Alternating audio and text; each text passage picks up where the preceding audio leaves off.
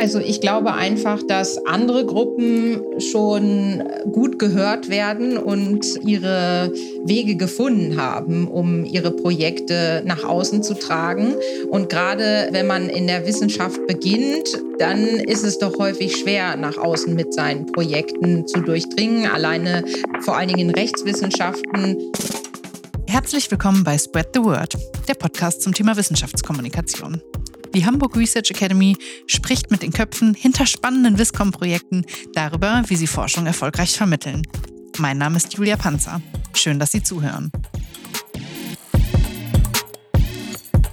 Heute begrüße ich direkt zwei Gäste bei uns im Podcast. Dr. Simone Kuhlmann ist seit Juli 2020 Postdoc am Zentrum für Recht in der digitalen Transformation, wo sie das Projekt Das Recht und seine Lehre in der digitalen Transformation koordiniert und an ihrer Habilitation zum Thema Digital Health arbeitet. Matthias Klatt ist seit November 2018 wissenschaftlicher Mitarbeiter am Lehrstuhl für Medienrecht und öffentliches Recht, einschließlich ihrer theoretischen Grundlagen an der Universität Hamburg. Er unterstützt dabei in Forschung und Lehre und übernimmt die Koordinierungsfunktion mit dem Leibniz Institut für Medienforschung.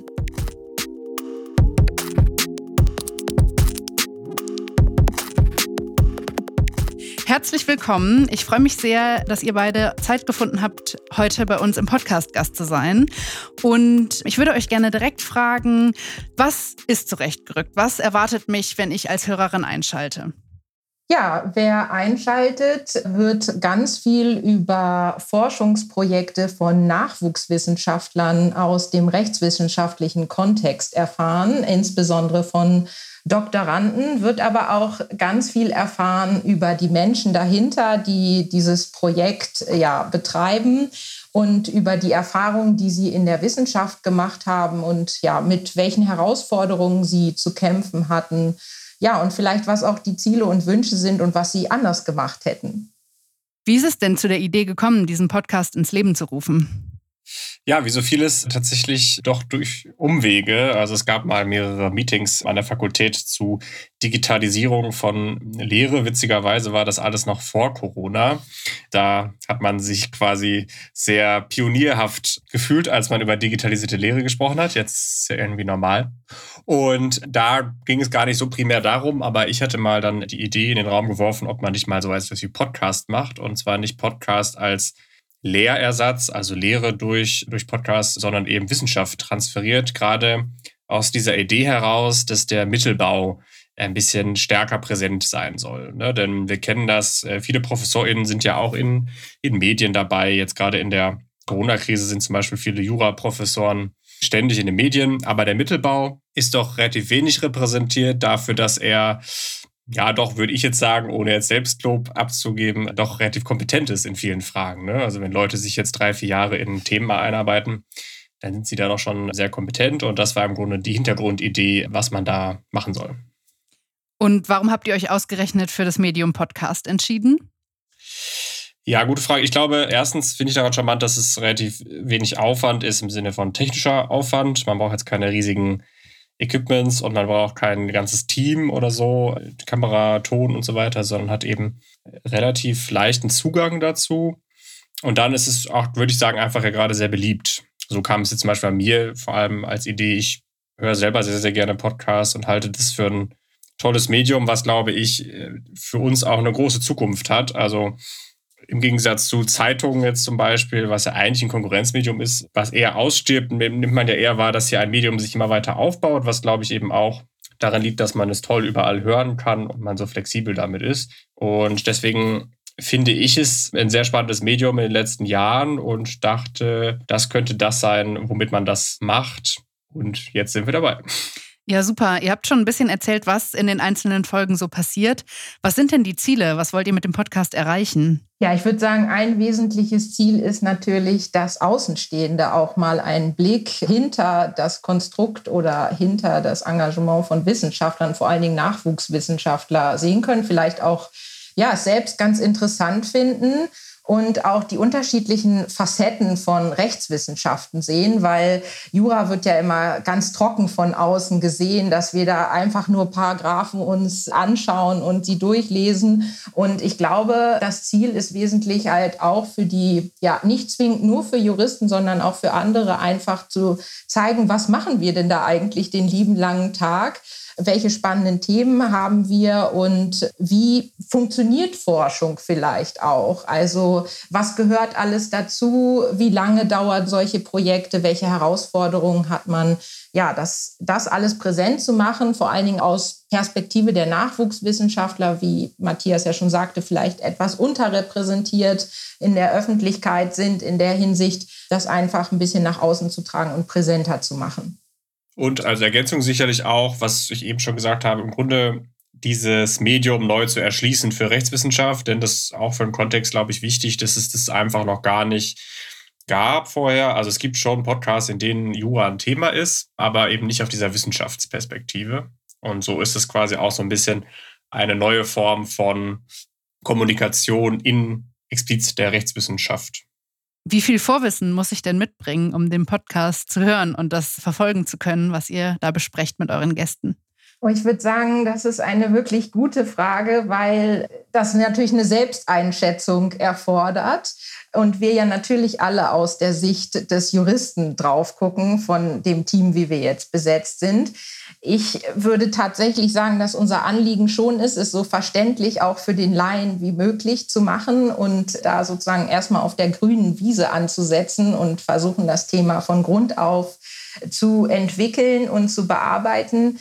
Aber natürlich, glaube ich, stößt das sicherlich an die ein oder andere Grenze. Das merken wir, glaube ich, selbst, wenn wir, die jetzt von der Teambesetzung hauptsächlich aus dem Bereich des öffentlichen Rechts kommen, in ja andere Rechtsgebiete hineinschauen, dass wir da irgendwie auch ja erstmal anfangen müssen, uns einzuarbeiten. Ja, super schwierige Frage auf jeden Fall. Es ist natürlich vor allem auch ein großes Sprachproblem am Anfang. Es gibt viele Begriffe, die man eigentlich immer erklären muss, die ganze Zeit. Was wir, glaube ich, jetzt auch immer nicht so perfekt durchziehen, weil das natürlich, wenn man in der Wissenschaft drin ist, nicht so in Fleisch und Blut übergeht, die Begriffe, die man verwendet, immer zu erklären.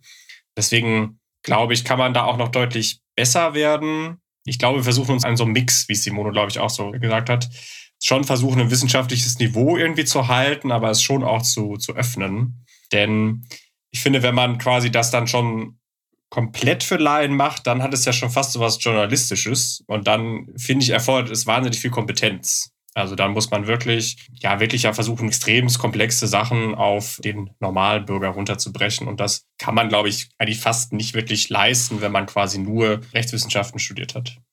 Ja, ich glaube, diese Übersetzungsprozesse bei Wissenschaftskommunikation sind ganz besonders spannend. Habt ihr denn eine Idee, welche Herausforderungen sich da vielleicht auch insbesondere bei den Rechtswissenschaften ergeben?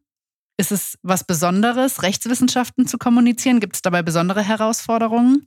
Ich würde sagen, eine besondere Herausforderung ist, das klang ja eben schon an, dass wir natürlich eine sehr spezifische Sprache haben, einfach unsere bestimmten Begrifflichkeiten, wo wir dann immer automatisch irgendwas assoziieren, was äh, jemand anderes vielleicht nicht so tut. Aber ich glaube, das ist etwas, was ich mir zumindest vorstelle, auch in anderen Wissenschaften der Fall ist, dass da bestimmte Begriffe einfach in dem Kontext mitschwingen und natürlich äh, glaube ich, und das ist aber auch unsere Aufgabe dann als Moderatoren, die dieses Projekt dann im Einzelnen vorstellen, so ein bisschen die Verknüpfung oder ja das Big Picture sozusagen aufzumachen und zu erklären. Ja, super. Ihr habt jetzt schon ein bisschen darüber gesprochen, was auch die Herausforderungen sind. Was läuft denn besonders gut oder macht auch besonders viel Spaß bei dem Projekt? Ja, also ich glaube, was zum Ausgangspunkt natürlich toll ist, ist, dass man viele Themen mitbekommt, die Kolleginnen machen. Das ist ja auch was, untereinander vernetzt zu sein. Das kann die junge Wissenschaft schon eigentlich ganz gut, aber auch da kann man noch besser werden. Und das finde ich schon immer ganz interessant, aber ich finde es eh immer spannend, was, was andere machen, auch wenn es ich nicht selber machen möchte. Also das ist schon mal so der Ausgangspunkt, der toll ist. Und dann ist irgendwie ganz cool mit dabei zu sein, weil man das Gefühl hat, es ist so eine leichte Pionierarbeit, in der man mal versucht, dieses Feld irgendwie abzustecken für die Rechtswissenschaft. Und das ist sehr voraussetzungsvoll und sehr herausfordernd, aber hat das Gefühl, man ist die ganze Zeit in so einem Prozess dabei, in dem man versucht, wie könnte man hiermit umgehen, wie könnte man das noch vielleicht besser machen. Und das ist ja vielleicht was, was man jetzt aus unserem Studium auch jetzt nicht so kennt. Wir sind ja eine sehr klassische Textwissenschaft, die einfach Texte schreibt und Texte liest und dann Texte irgendwo veröffentlicht und das war's. Deswegen ist es irgendwie toll, da bei sowas ja ganz Neuem mit dabei zu sein, zu schauen, wie es sich auch dabei entwickelt. Also für mich war es vor allen Dingen auch wieder nett, mal, muss ich sagen, einfach im Team zu arbeiten. Also wir Rechtswissenschaftler neigen ja dazu, in unserem Kämmerlein zu sitzen, alleine mit unseren Gedanken. Klar, man tauscht sich auch mal aus, aber das Gros der Projekte stemmt man eigentlich alleine. Und hier ist es jetzt einfach wirklich so, dass ja, wir im Team dieses Projekt stemmen und auch ein gemischtes Team, was ganz unterschiedlich, glaube ich, besetzt ist, auch von den Charakteren. Und das finde ich einfach ganz charmant, einfach auch mal wieder über den Tellerrand zu gucken und nicht nur in seinem Lehrstuhl-Kosmos oder Projektkosmos unterwegs zu sein. Ja, das kann ich sehr gut nachvollziehen. Habt ihr euch vor dem Projekt oder vielleicht auch im Laufe des Projekts darüber Gedanken gemacht, wie ihr Erfolg dafür definiert? Weiß ich gar nicht so sehr, ob wir da darüber gesprochen haben. Ich glaube, natürlich ist bei Podcasts immer Sichtbarkeit ist schon eine, eine wichtige Sache. Ähm, und gerade wenn man Wissenschaft kommunizieren will, will man ja auch, dass sich das, dass sich das Leute irgendwie anhören.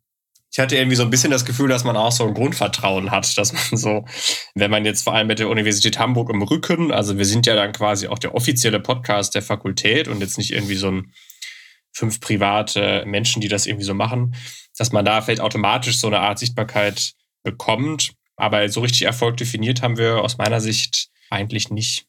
Ja, da haben wir uns ja schon mal drüber ausgetauscht, als wir im Vorgespräch für dieses Gespräch hier waren, dass ich auch glaube, wir haben eigentlich so konkret das nicht für uns definiert. Wir haben einfach mal gesagt, wir probieren es aus, wie es läuft. Und bisher würde ich sagen, ist die Resonanz ganz positiv. Und von daher, ja, gibt uns das, glaube ich, recht, so wie wir es gemacht haben.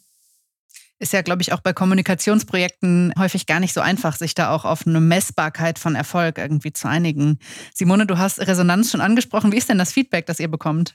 Ja, das ist natürlich auch eine Frage, wie schätzt man das selbst ein? Also klar, man kann immer Klickzahlen angucken und kriegt natürlich auch ein gewisses Feedback, wobei man da auch sagen muss, die Corona-Pandemie macht es nicht gerade leicht, Feedback zu bekommen.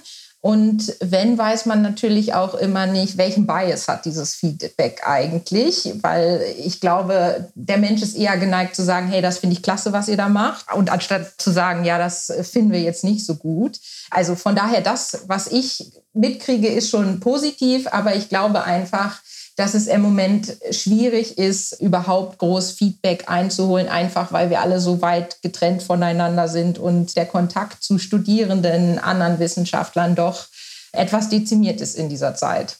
Ja, also was ich schon wahrgenommen habe, ist, dass ein Beispiel kann ich bringen, dass ich auf einer Tagung war vor zwei Monaten natürlich auch Corona digital und dort Leute getroffen habe aus der Wissenschaft, also aus dem Mittelbau des öffentlichen Rechts und man da schon merkte, dass Leute das irgendwie kennen und auch mal angehört haben. Und das hat mich dann schon irgendwie ganz positiv gestimmt, auch wenn die jetzt nicht gesagt haben, wow, bester Podcast aller Zeiten. Aber dass es quasi schon auch in die Foren kommt, die es vielleicht soll. Ja, das ist doch ein gutes Zeichen, wenn es dann auf jeden Fall auch Leute außerhalb der direkten eigenen Blase erreicht und dann auch in Fachkreisen wahrgenommen wird.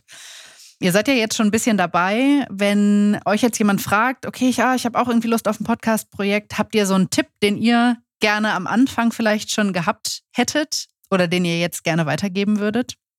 Also ein Tipp, den wir, glaube ich, geben würden, und das wurde uns sozusagen auch, als wir gestartet sind, als Tipp gegeben. Überlegt euch halt ein Konzept, womit ihr stringent dann auch ein paar Folgen arbeiten könnt und quatscht nicht sozusagen einfach drauf los, sondern überlegt euch das, was ihr machen wollt und wie ihr das halt auch rüberbringen wollt. Und ich glaube, dass man das, wenn man noch gar keine Erfahrung hat, auch in der Gesprächsführung auch selbst so ein bisschen braucht, um sich festzuhalten daran und äh, auf das Ziel zu schauen, was wollen wir mit dieser Folge erreichen und was wollen wir hier eigentlich rüberbringen. Ja, total. Und ich glaube, der zweite Punkt, den wir so intern festgestellt haben, ist, wenn man jetzt sowas Neues macht, äh, offen bleiben für die weitere Entwicklung. Also zu gucken, zum Beispiel haben wir am Anfang zu dritt Erstgespräche geführt, also zwei Interviewende und einen Gesprächspartner. Und jetzt machen wir das eben zu zweit, weil wir uns schon ein bisschen sicherer fühlen. Und ich zum Beispiel habe gemerkt, dass so ein Gespräch, ein Interviewer, ein Gast besser funktioniert, irgendwie, weil man sich nicht so ganz krass viel koordinieren muss und so. Und vielleicht mehr wirklich so ein Gespräch ähm, entsteht. Und dann haben wir ja noch so ein zweites Format entwickelt mit dem Feature, wo wir sagen, hier soll es jetzt nicht um Promotionsprojekt gehen, sondern um andere Themen aus der Wissenschaft. Das ist ja auch währenddessen entstanden. Also ein Tipp ist, glaube ich, auch dann zu sagen, äh, Konzept erstellen, trotzdem offen bleiben für was da so kommt und auch immer bereit sein, das anzupassen, was ja auch, finde ich, nicht schlimm ist. Ne? Man kann das ja ganz flexibel gestalten eigentlich. Ja, auf jeden Fall. Das ist ja auch das Schöne bei Projekten, wo man dann viel freie Hand hat und die nicht so eng gefasst sind. Ihr habt auch schon angesprochen, dass ihr im Team arbeitet. Ihr seid ja beide aber auch noch in eigenen Projekten. Also Simone, du arbeitest an deiner Habil, wenn ich das richtig weiß. Und Matthias, du bist noch dabei, deine Dissertation zu Ende zu schreiben. Das sind ja sowieso schon sehr arbeitsintensive Phasen. Wie groß ist denn euer Team? Wie habt ihr die Aufgaben so aufgeteilt? Und wie viel Arbeit ist es eigentlich, so ein Podcast, das neben der regulären Arbeit noch zu machen? Also von der Arbeitsaufteilung, wir aus dem Projekt sind, aktuell sind wir sechs Personen, wobei eine gerade pausiert. Und wir haben uns, glaube ich, ohne das konkret abgesprochen zu haben, aber irgendwie hat sich jeder in dem Team irgendwie so seine Aufgabe gesucht, was er, glaube ich, gut kann und wo er sich wohlfühlt, unabhängig davon, dass natürlich jeder auch mal eine Folge aufnimmt. Und äh, Klar, jeder von uns hat andere Projekte. Ich persönlich sehe aber dieses Podcast-Projekt gar nicht so als Arbeitszeit, würde ich mal sagen, ist natürlich etwas, wo wir mit dem Herzen dabei sind und auch Spaß daran haben, dann nimmt man das, glaube ich, nicht so als äh, konkrete Arbeitszeit wahr.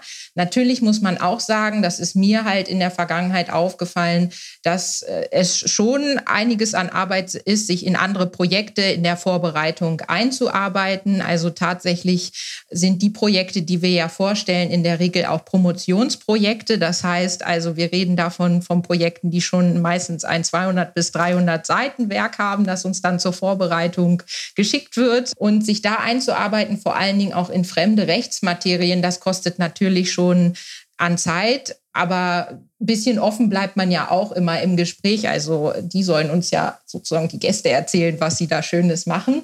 Und von daher, ich, ich sehe das nicht so als Arbeitszeit, die ich da konkret anrechne, aber es kostet Energie natürlich. Ich würde auch sagen, dass es unterschiedlich ist zu Anfangszeit und jetzt. Also am Anfang ist es natürlich viel Orga-Kram und Koordination und das ist natürlich jetzt auch nicht immer ganz toll und vielleicht auch ein Budget bekommen und so. Aber wenn quasi die Maschine erstmal jetzt so ein bisschen läuft und das tut sie ja, dann ist es so, wie Simone auf jeden Fall gesagt hat. Ne? Dann, dann, dann ist es gut und daraus kann man vielleicht auch einen Tipp ableiten, zu sagen, vielleicht macht man ein Team von Leuten, sodass man nicht die ganze Zeit wenige das bespielen müssen, weil wenn ich jetzt irgendwie jeden Monat was machen müsste, neben meinem eigentlichen Job, dann wäre das auf jeden Fall zu viel. Kann es denn aus eurer Perspektive auch gerade in Qualifikationsphasen gut sein, sich solchen Projekten nochmal zu widmen und vielleicht auch mal über die eigenen Projekte noch zu sprechen. Ich glaube, Simone, du warst ja auch selber schon Gast in eurem Podcast und hast über dein Projekt gesprochen. Wir beide tatsächlich. Ah. Also Matthias hat seine Promotion vorgestellt und ich habe in der Pilotfolge ein anderes Projekt vorgestellt, was sich einfach damals aufgrund der Anfänge der Corona-Pandemie mit Tracing-Apps einfach super geeignet hat. Wie war das denn für dich, Matthias, auch nochmal in diesem anderen Format über deine Promotion zu sprechen? Ja, total wichtig. Ich habe jetzt auch im Nachhinein gemerkt, dass es wahnsinnig wichtig ist, über Forschungsprojekte zu reden. Das traut man sich am Anfang, würde ich sagen, leider nicht so viel. Aber man zieht einfach unfassbar viel daraus. Natürlich auch viel, vielleicht auch mal, äh, dass jemand etwas nicht so gut findet und man ist ja immer sehr sensibel mit seinen eigenen Forschungsprojekten und hängt an Dingen. Und wenn man dann jemand sagt, hm, denk mal drüber nach, hat das natürlich auch das Potenzial, dass man da etwas in eine Krise gerät. Aber on the long run, im Rückblick würde ich auf jeden Fall sagen, das hilft sehr, sehr, sehr weiter, weil es auch, glaube ich, allein schon ist es interessant zu sehen, was andere vielleicht interessant finden und was nicht. Das merkt man schon bei den Fragen, wenn man ausgefragt wird über das Projekt dann setzen ja andere Leute plötzlich einen Schwerpunkt auf das Projekt und dann merkt man, ah, okay, die finden das super interessant. Das stand eigentlich gar nicht so im Vordergrund. Vielleicht sollte ich das noch äh, tiefer machen. Ja, also der externe äh, Blick hilft äh, sowohl in Gesprächsrunden, Joe Fix Vorträgen, Konferenzen und dann eben auch in diesem Podcast sehr, sehr, sehr weiter. In eurem Podcast legt ihr ja eben auch explizit den Fokus auf den wissenschaftlichen Nachwuchs und den Mittelbau. Was sind denn aus eurer Perspektive Gründe, gerade diese Gruppe vielleicht noch mal ein bisschen mehr in den Fokus zu rücken und auch noch mal mit einem neuen Format diese Gruppe zu beleuchten?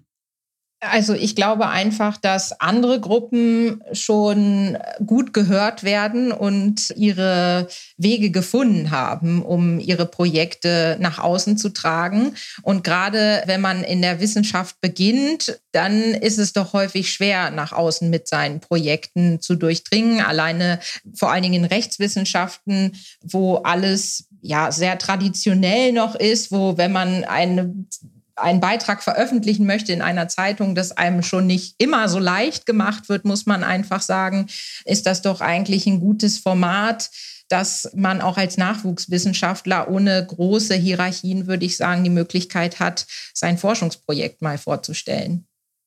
Ihr habt auch schon darüber gesprochen, dass im Rahmen von Corona ja auch die Wissenschaftskommunikation zugenommen hat, auch aus dem juristischen Bereich, dass es Leute gibt, die das auch immer wieder auf unterschiedliche Art und Weise kommuniziert haben.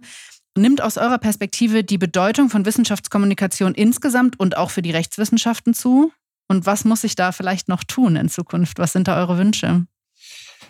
Ja, also die jetzt gerade in der Corona-Krise nimmt natürlich wahnsinnig zu. Und einerseits merkt man, dass Rechtswissenschaft irgendwie Aufmerksamkeit erfährt, weil es plötzlich auch immer ganz viel ums Recht geht. Andererseits merkt man, dass es dann in den Tiefpunkten der Krise ja doch nicht so sehr ums Recht geht, weil dann doch mal Regelungen auch nicht wirklich beachtet werden. Jetzt neues Infektionsschutzgesetz oder mit dem Verfassungsrecht man das vielleicht dann doch auch mal nicht so genau nimmt, weil es eben eine große Krise hat. Das ist aber, glaube ich, sagen, sehr juristisch explizit zu sagen, das ist gerade so eine tiefe Krise, in der das Recht eigentlich eine viel größere Rolle noch spielen müsste und wo, glaube ich, die Rechtswissenschaft schlecht aufgestellt ist, weil sie so ja, schwierig kommuniziert, weil sie noch eben sehr auf diese klassischen Formate ausgerichtet ist. Und ich glaube, da ist vielleicht so ein Auftrag quasi in so Krisen und in wichtigen Momenten irgendwie auch präsent zu sein, eben spontaner zu sein. Ne? Der klassische Aufsatz ist super wichtig, aber wenn ich jetzt einen Aufsatz zu Corona schreibe, dann wird der wahrscheinlich in fünf Monaten in der Zeitschrift erscheinen, weil vorher schon alles belegt ist. Und das ist natürlich für diese Krisensituation oder auch für andere wichtige Momente nicht tragfähig. Wobei, wenn ich da noch mal ergänzen darf, also das sind natürlich positive Aspekte und die braucht unsere Wissenschaft, glaube ich, auch. Andererseits darf man auch nicht verkennen, dass dieses auf Schnelllebigkeit ausgerichtet sein und immer sofort auf etwas reagieren und in besonders vielen Kanälen unterwegs zu sein natürlich auch den Nachteil hat oder zu Lasten der Genauigkeit geht, weil man äh, wenn man wirklich dezidiert untersuchen möchte, ob etwas rechtmäßig ist oder nicht und ob das so in Ordnung ist, dann braucht das auch seine Zeit. Und da muss ich schon sagen, wenn dann Anfragen kommen, ob man mal schnell ad hoc das rechtlich einschätzen kann, dann kann ich diesen Wunsch natürlich total verstehen. Andererseits hat es halt auch den Punkt, dass das dann manchmal unter großen Vorbehalten nur passieren kann. Und das wird meines Erachtens in der Kommunikation dann manchmal nicht so wahrgenommen, sondern dann ist das in Stein gemeißelt und so ist das nun. Und das sehe ich diese Entwicklung in der Hinsicht schon ein bisschen kritisch, auch wenn ich den Punkt sehe, natürlich müssen wir unsere Wissenschaft auch besser nach außen kommunizieren, genau in solchen Zeiten auch. Das ist ja so ein bisschen die große Frage im Bereich der Wissenschaftskommunikation. Wie kann man Sachen, sehr komplexe Sachverhalte so einfach darstellen, ohne dass es eben falsch wird? Habt ihr euch für diesen Spagat oder ähm, für diese Herausforderung auch im Rahmen des Podcasts Gedanken gemacht oder gebt da vielleicht auch euren Gästen im Vorfeld schon Tipps mit, wie das gelingen kann? Also wir sagen eigentlich mal allen, das ist jetzt hier ein Werkstattbericht. Also ihr seid jetzt quasi in eurem Projekt vielleicht auch in der Mitte oder auch schon am Ende, aber es ist nicht die steingemeißelte Meinung, die jetzt morgen früh im Deutschlandfunk erscheint und einem Millionenpublikum zugeleitet wird. Ich glaube, das ist wichtig, wenn man sowas kommuniziert. Also das heißt ja nicht, dass es dann falsch sein soll, aber dass man explizit etwas als so roh darstellt. Das hilft, glaube ich, beiden. Das hilft den Hörern, weil sie merken, okay, hier ist gerade noch irgendwie was in der Mache. Und den Gästinnen hilft es auch total, weil man natürlich diesen Druck rausnimmt, weil, und da hat Simone ganz recht, man will einfach gerade im Recht nichts Falsches sagen, weil man dann irgendwie doof dasteht. Dazu muss man natürlich auch sagen, dass es oft immer 20.000 Antworten auf eine rechtliche Fragestellung gibt. Ich glaube, auch das muss man Leuten noch mehr in der Wissenschaft äh, sagen. Ich meine, das geht jetzt vielleicht für Naturwissenschaften weniger, aber zu sagen, hey, eine These ist eine These und die ist erstmal legitim und breite die erstmal aus und schau, was daraus wird. Es gibt ja selten so ein ganz krasses richtig und falsch, zumindest im Recht. Ihr habt auch schon ein bisschen darüber gesprochen, dass es auf jeden Fall ja auch ein, ein Auftrag ist, noch weiter in die Gesellschaft zu kommunizieren. Gibt es aus eurer Perspektive vielleicht auch Dinge, die sich in den Rahmenbedingungen ändern müssen? Also es wird ja zum Beispiel auch diskutiert, ob es mehr Anreize für Wissenschaftskommunikation geben sollte oder muss. Was ist da eure Einschätzung?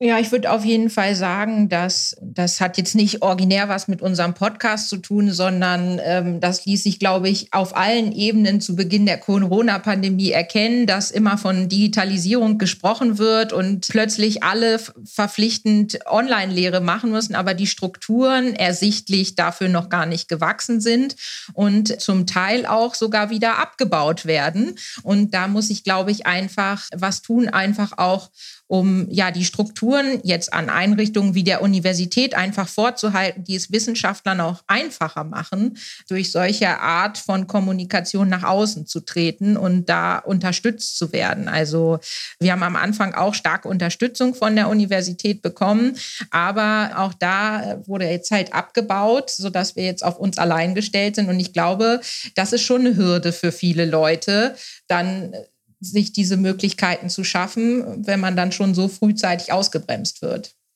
Ich würde auch noch sagen, dass man dann noch auf der Soft-Skill-Ebene quasi die Leute wirklich auch noch mehr motivieren muss, ihre Wissenschaft nach außen zu bringen. So, weil es, glaube ich, schon die Medien gibt und es eigentlich sozusagen nicht so schwer ist, aber ich schon wahrnehme, dass sich das viele nicht so wirklich trauen. Und das, da bin ich auch eingeschlossen, so jetzt nach ein paar Jahren bin ich da anders drauf, aber am Anfang so. Und ich glaube, da muss man ganz viel auch Leute einfach zu motivieren und das vielleicht auch als Professor seinen Doktoranden sagen oder auch schon vielleicht im Studium zu sagen, mach das mal.